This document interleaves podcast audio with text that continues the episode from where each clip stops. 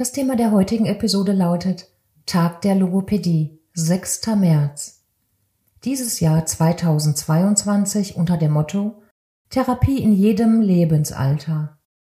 Als leidenschaftliche Logopädin ist es für mich eine Herzensangelegenheit, über diesen besonderen Tag sowie über die wichtige Bedeutung der Logopädie zu sprechen. In dieser Episode erfährst du, was Logopädie ist, was es mit dem Europäischen Tag der Logopädie auf sich hat, warum und wie du Logopädie erhalten kannst. Dein Erfolg ist maßgeblich von deiner Stimme, deinem Ausdruck und deiner Redefertigkeit abhängig. Herzlich willkommen zu deinem Podcast Stimme und Sprechen im Einklang. Entdecke dein stimmliches und dein sprachliches Potenzial, entfalte es und lass es frei. Mein Name ist Kerstin Winterbuhr ich bin Logopädin, Stimmtrainerin und Dozentin.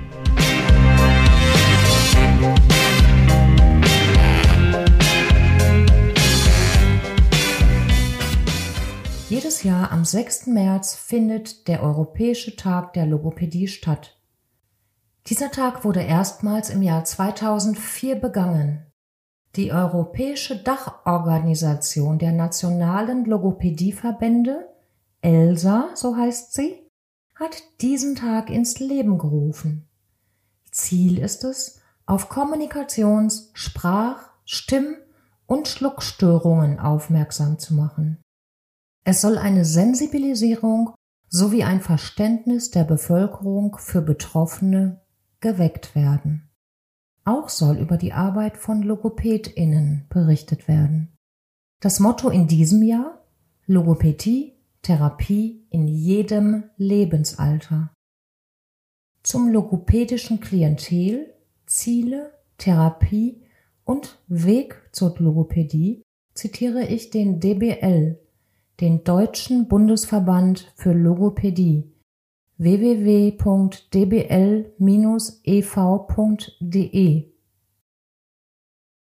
Zitat Anfang vom Säuglings bis zum Seniorenalter vielfältige Behandlungsbedarfe. Die Klientel von Logopädinnen und Logopäden ist vielfältig.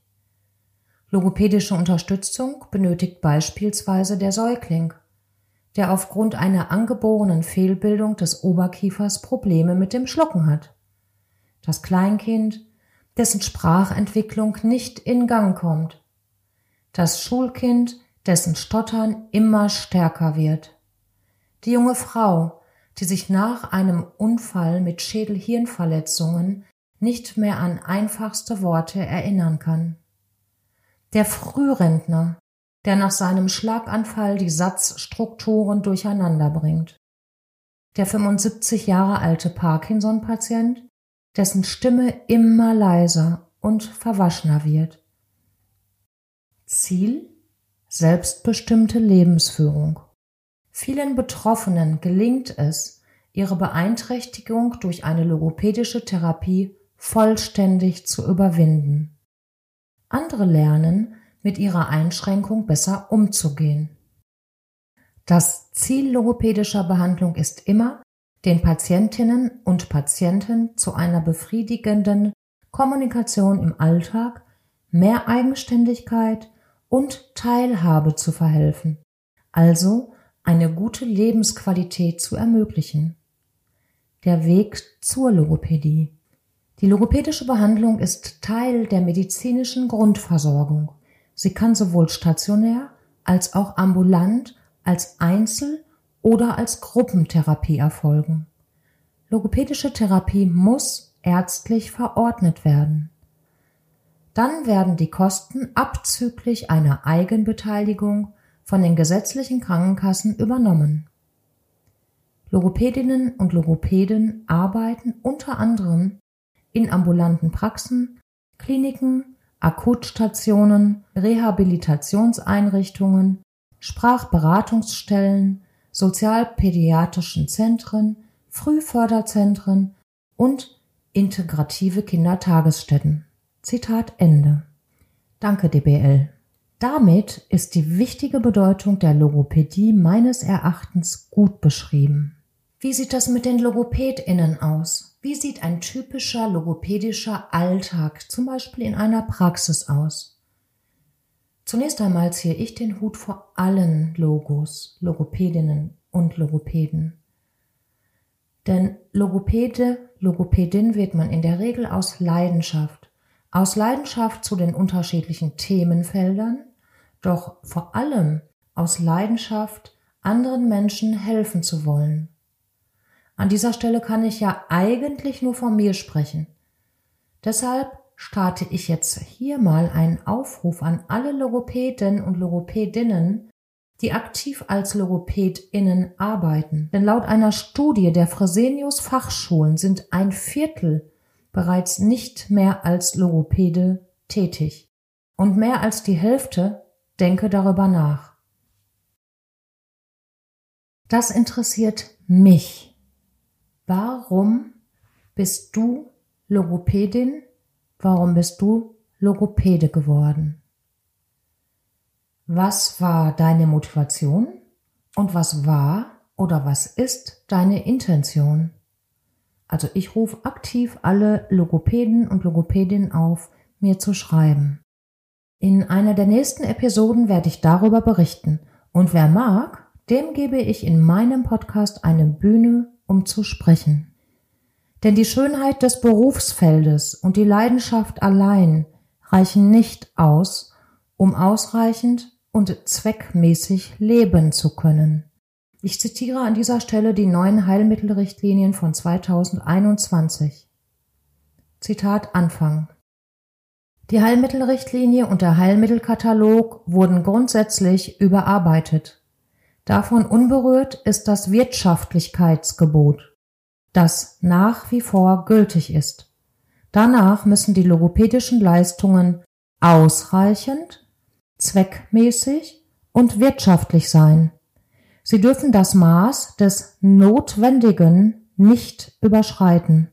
Eine Nichteinhaltung des Wirtschaftlichkeitsgebotes kann zu Sanktionen bis hin zu Nachforderung Regressen führen. Zitat Ende. Ein Arzt schreibt sinngemäß auf seiner Website, die Heilmittelrichtlinien sprechen ausdrücklich nur von einer ausreichenden und wirtschaftlichen Verordnungsweise und nicht von einer optimalen. Heilmittel sind keine Förderwerkzeuge, sondern Therapien für Störungen und Erkrankungen. Und jetzt komme ich mal zur Geschichte der Logopädie. Logopädie ist zusammengesetzt altgriechisch und setzt sich zusammen aus Logos. Logos bedeutet das Wort und Pädie. Das bedeutet so viel wie Erziehung. Logopädie bedeutet demnach Sprecherziehung. Eine der ältesten Geschichten, die mir bekannt ist und mich an Logopädie erinnert, betrifft den Griechen Demosthenes. Er wurde 383 vor Christus in Griechenland geboren und wollte der größte Redner Griechenlands werden. Und das, obwohl er stotterte und ausgelacht wurde. Ob und wenn ja, wie er das geschafft hat und erreichte, davon berichte ich mal später in einer eigenen Episode. In Deutschland fanden 1886 erste Lehrkurse für sogenannte Sprachkundler statt. Daraus entwickelten sich erste Kurse für Betroffene.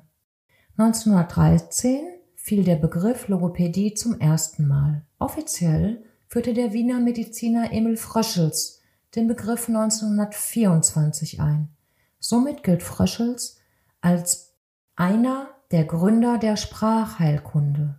Zu dieser Zeit forderte er dazu auf, die Logopädie als eigenständige akademische Ausbildung einzuführen.